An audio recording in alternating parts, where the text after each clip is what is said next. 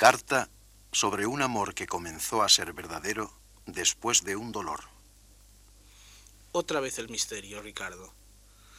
¿Por qué acercarse a los que sufren termina siendo siempre una entrada en el mundo de los misterios más santos?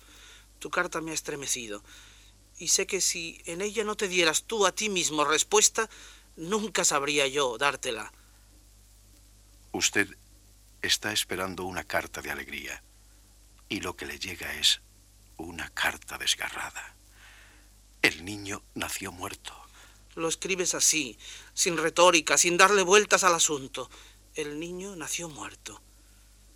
Pero yo entiendo lo terrible de esta frase. Te juro que jamás vi una pareja más ilusionada que Purita y tú. Puri hablaba del niño como si ya lo hubiera tenido.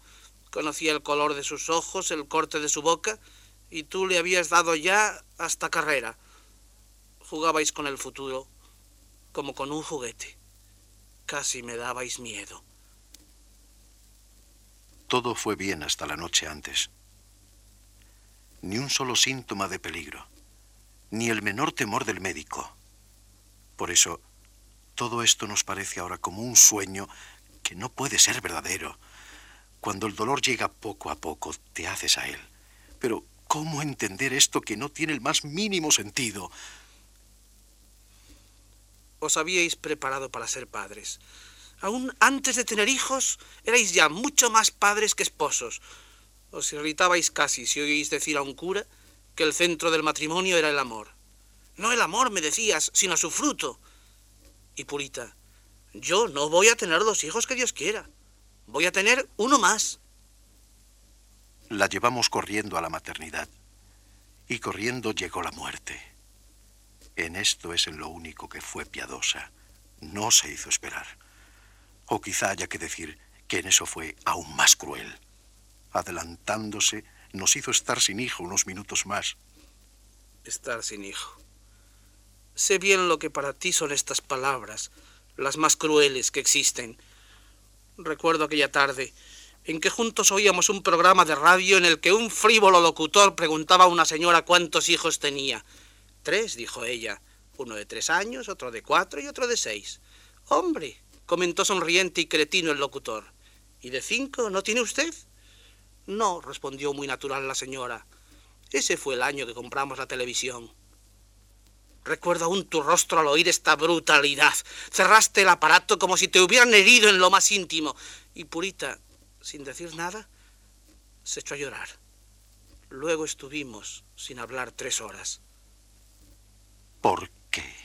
¿Por qué en un mundo en el que los hijos son seleccionados a capricho, en un mundo en que los padres no quieren tener hijos, han de morir los de quienes soñamos con ellos? ¿Por qué ha muerto este niño? El más deseado y esperado que nunca existió. Estas son preguntas a las que no sé responder, Ricardo. Dios es a veces así de misterioso. ¿Recuerdas cuando leíamos juntos la página bíblica del sacrificio de Abraham? Tú dices que nunca hubo un niño más esperado que el tuyo, pero hubo otro más esperado, Isaac, el hijo de la estéril Sara y del viejo Abraham. A ti no te han pedido que subas al monte y lo sacrifiques, pero es verdad que te han pedido algo muy parecido, algo igualmente misterioso. Y aquí no ha habido un ángel que detenga la mano de la muerte. Además, todo ha sido especialmente cruel. ¿Por qué los hombres seremos tan amigos de añadir amargura a la amargura? Usted sabe que mi sueldo no me permite lujos y no pude llevar a Puri a un sanatorio. Dio a luz en la maternidad. ¿Creerá usted que después de dar a luz al niño muerto, la llevaron a la sala común donde había otras ocho mujeres que estaban allí felices con sus hijos vivos? Junto a Purita por si algo de dolor faltase. Una cuna, una cuna vacía.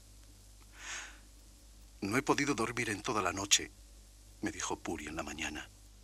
Me han despertado veinte veces los llantos de estos niños. Y me parecían el llanto del nuestro. Ricardo, releo tus palabras y suben también las lágrimas a mis ojos. Qué consuelo darte a ti, que eres mucho más fuerte de lo que yo soy a ti que cuentas estas cosas así, sin odio, A ti que cuentas esta suprema crueldad humana con compasión y sin resentimiento. Nunca creí, padre, que un hombre pudiera llegar tan lejos en esto de soportar el dolor. Porque ahora voy a contarle lo más asombroso. Y es que ahora, cuando lo más cruel del dolor ha pasado, no me siento envenenado, ni tampoco resentido. En lo espiritual, porque al niño le bautizamos, y sé que en algún sitio nos está esperando. Y en lo humano, porque, aunque parezca mentira, ahora pienso que aquel dolor fue útil. Ese domingo, verá, ese domingo terrible entendí lo que era el amor. Purita y yo creíamos que nos queríamos, pero aún no habíamos empezado a querernos. Creíamos que amar era, era jugar a besarse, jugar a sonreír, hacer juntos la comida o unir nuestros cuerpos. Pero no era eso. Era mucho más.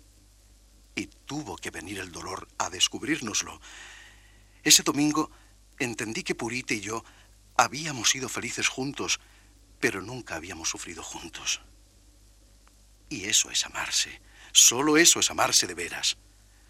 Cuando salí para el entierro, llevando al niño, si es que niño podía llamarse a aquel pedacito de carne morada, bajo el brazo, en una caja blanca poco mayor que una de zapatos, pensé que el mundo había muerto para siempre. Pero cuando regresé y abracé a Puri, entonces sí entendí hasta qué punto el mundo estaba naciendo, hasta qué punto empezábamos a querernos de veras. Es asombroso, padre. En aquel momento maduramos los dos. Hasta entonces habíamos sido dos niños que jugaban a vivir. Pero entonces nacimos de veras. Sí, como si aquel niño muerto nos hubiera engendrado a nosotros. Tengo que hablar, Ricardo. Hay algo que añadir a tus palabras. Déjame que recuerde aquellos versos de un poeta que vivió exactamente tu misma experiencia. Dionisio Ridruejo habla a su mujer de un niño que murió como el tuyo y escribe. Vivió solo tres horas, decían en el mundo. No saben.